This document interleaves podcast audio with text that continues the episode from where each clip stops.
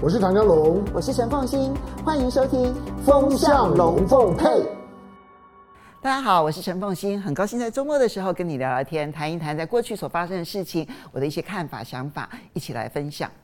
那最近这一段期间，人工智慧很夯很夯啊。然后不管是，其实，在人工智慧当中的 AI 晶片最有名的，当然其实还是 NVIDIA。好，那呃，分析师认为说，辉达就 NVIDIA 的这一个，它在 AI 晶片上面市占率可能高达八成到九成。其次的话呢，就是 AMD 好，超微啊，最近苏姿丰来到台湾，它的这个有竞争力，不过到目前为止呢，它的算力。能不能够达到这个 NVIDIA 的这样的一个水准？其实大家都还在比较当中，或者是它可能有在不同的地方呢，各有它的优劣。那么至于在英特尔的部分呢，它的 AI 晶片呢，想要急起直追，不过现在看起来还是以 NVIDIA 最优先，然后呢 AMD，然后一直到英特尔。好，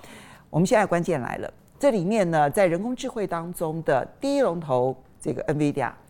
第二。这个跟跟随者叫 MD 超微，现在他们两家公司的执行长都跑到了台湾来，其实他印证了一件事情，就是我之前其实，在黄仁勋呢，他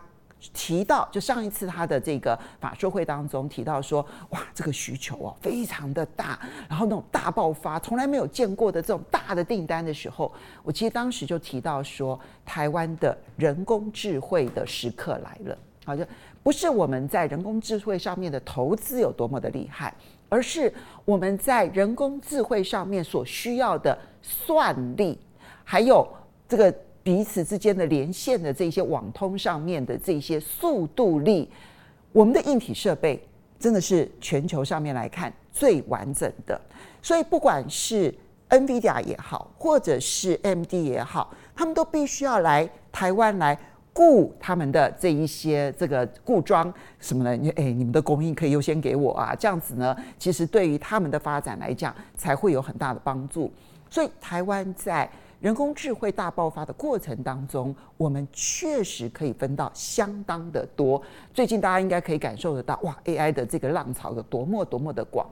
可是，我当时其实也提起了提醒了一件事情，就是。人工智慧呢发展的过程跟网络呢发展的过程其实是有类似的地方。事实上，所有的技术的更新，它其实都有一个科技发展的一个曲线。在一开始的时候，如果我们纯粹就股价的反应来看的话呢，它会有一有想象力的大爆发，它会爆发到最高点，然后形成泡沫之后呢，泡沫破灭之后就会快速的下滑，而当它下滑到了。这个比起涨点接近的那个时刻点，它就会停止，之后开始出现长期的成长。所以一开始的泡沫要可以看得到它那个大爆发，但要小心泡沫出现。然后回来修正的时候，不可以丧失对于这件事情对于人类呢所产生的技术生产力的影响。这件事情呢，我们不能够放弃它的长线。短线要避免泡沫受伤，长线要避免在它的发展的过程当中被甩掉。哈，可是现在的 AI 发展，它只是刚开始而已。未来就像 AMD 呃呃苏姿丰所说的，还有未来长长的十年以上的时间，我们可以去期待它的发展。但是不管人工智慧在此时此刻是如何的大爆发。台积电的法说会告诉了我们一个很重要的现实，那就是 AI 产业的未来性无法挽救此时此刻的衰退。这就是为什么台积电它必须要二度下修财测的重要原因。人工智慧的大爆发，我想大家感受已经很深刻，未来它的复合成长率一定会很快。那么，可是不管它的硬体投资有多么的大。其实换算到了台湾所能够分到的饼，在每一家公司所占的比重一定不高。尤其像台积电啊，台积电每一年的营收是那么一个庞然巨物，那么人工智慧这一部分的晶片所占的比重，可能连一成都不到。那这么小的一个比重，其实他已经努力的在开发它的这一个产能了，因为这里面牵涉到最最重要的，其实是在它的先进封装 CoWoS 啊，所以这个你知道说在呃台积电的法说会当中说，哇，它的 CoWoS 已经是如何的吃紧啊，压力非常非常的大，它已经是全部的这个这个开展出来了，然后能够增加的产能都已经把它增加下去了，可是这一部分的成长是无法弥补在其他产业。包括了，比如说手机啦，比如说笔电啦，或者是其他的一般伺服器的投资啦，还有其他的高速运算的需求上面的快速锐减。所以台积电在前一季的时候，它的法说会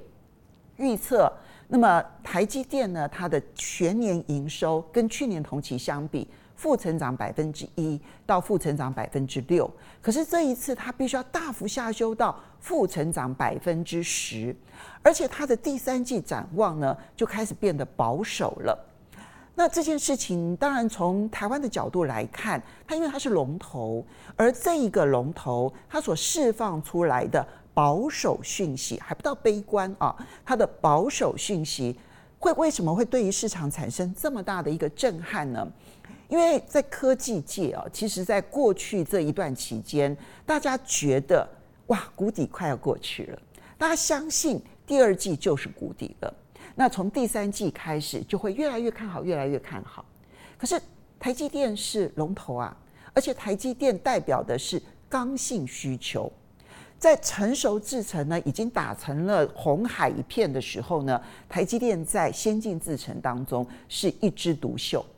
那它的先进制程的需求量是这么样子的大，可是即便是台积电，它都必须要面对的不只是成熟制程的红海，还有就连先进制程的需求其实都在衰退当中。那如果连台积电作为龙头，它都面对到刚性需求的减少，那更何况是其他的产业？所以它的第三季保守意味着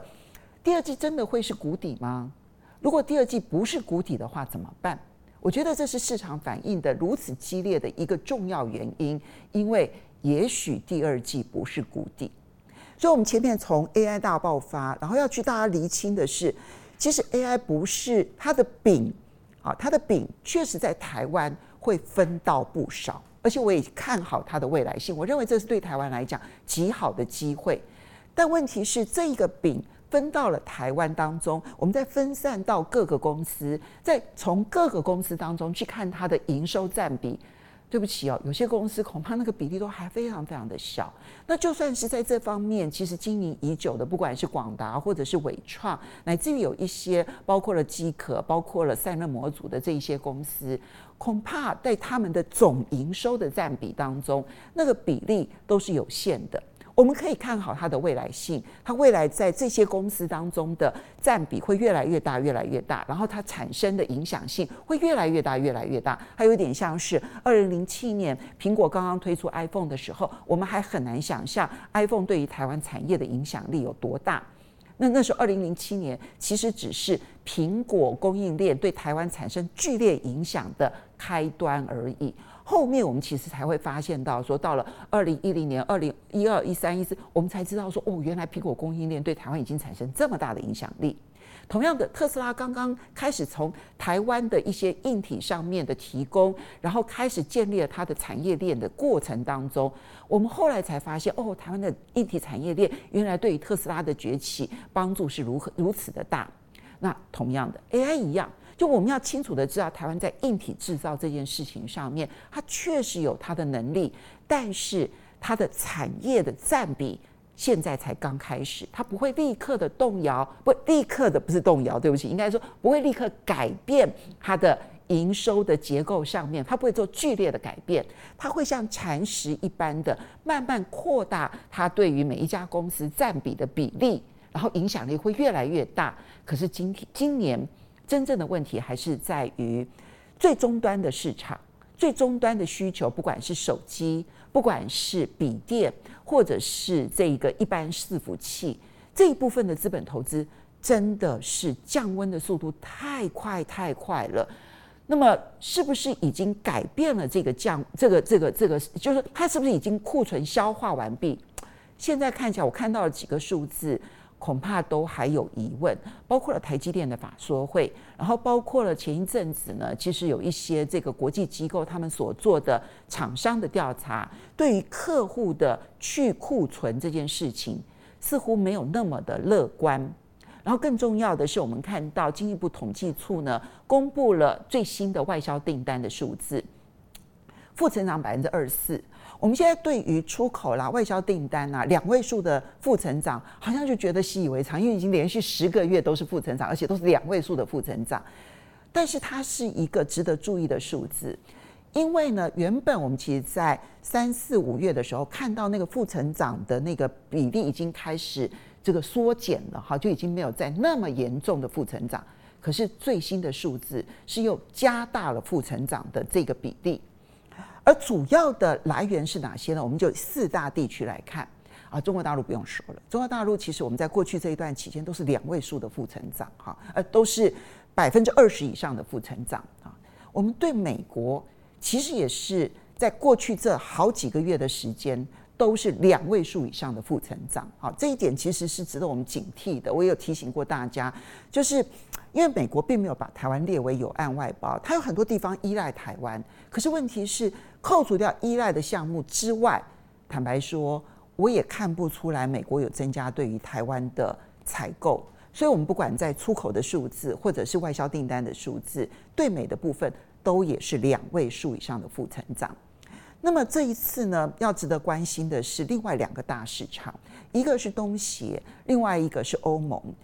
东协呢，我们其实因为我们有非常多的厂商啊，其实呢，随着这个中美之间的贸易战，我们是增加了许多南向的投资，所以包括了对于东南亚的投资也增加，对印度的投资也增加，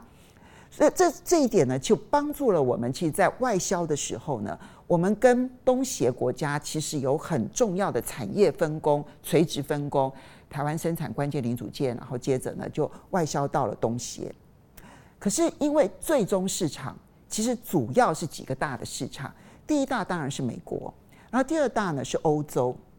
中国大陆内部其实就手机市场来讲，当然也是大的哈，然后汽车晶片市场也是大的。不过整体来说，它的市场规模在最终零最终消费市场来看的话呢，其实是相相较于美国跟欧洲稍微低一点。美国大概占比是百分之二十五哦，然后欧洲的占比现在大概百分之十七到百分之十八，然后中国大陆再更其次。就我们现在发现到说，美国的这一个商品消费。其实力道还是很弱，所以你看到我们的负成长百分之二十以上这样的一个负成长，表示至少我们出口到美国的商品其实是非常严重的衰退啊。在美国的市场，其实你仔细观察，大概只有汽车是一枝独秀的往上升，其他的市场都是往下降，而我们没有什么汽车可以外销到美国，所以你就会看到日本跟韩国它的汽车出口到美国成绩还不错。那么可是。其他的电子消费的部分就很惨，那台湾这部分的出口就影响很大。另外一个终端市场欧盟，我们对欧盟呢最新的外销订单当中负成长扩大到百分之四十，很惊人吧？好，那所以它也凸显出来，现在欧洲的经济状况确实不好，它就会影响到消费，而这个消费呢，它。扣除掉了这种生存所需的消费之后，能够留下来给非必需消费品，尤其是像我们很多的这种电子产品的这一个空间就非常的小。而欧盟在今年第一季的时候有一点点的往上升，可是现在看起来情况又很糟，所以我们扩大了那个负成长的比例。那中国大陆内部的内需市场也一样啊，表现其实不如预期。那像手机这一类的这个产品，它的需求其实就没有预期中的好。你这样子一盘算完之后，就会发现，是不是真的第二季会是谷底啊？我们必须要打上一个问号。人工智慧是一个对台湾来讲极有帮助的产业，它的未来性很强。但它没有办法改变此时此刻衰退的事实，而此时此刻的衰退是不是已经经过了谷底了？我们必须要仔细去观察终端市场所释放出来的讯号。如果美国的电子消费没有起来，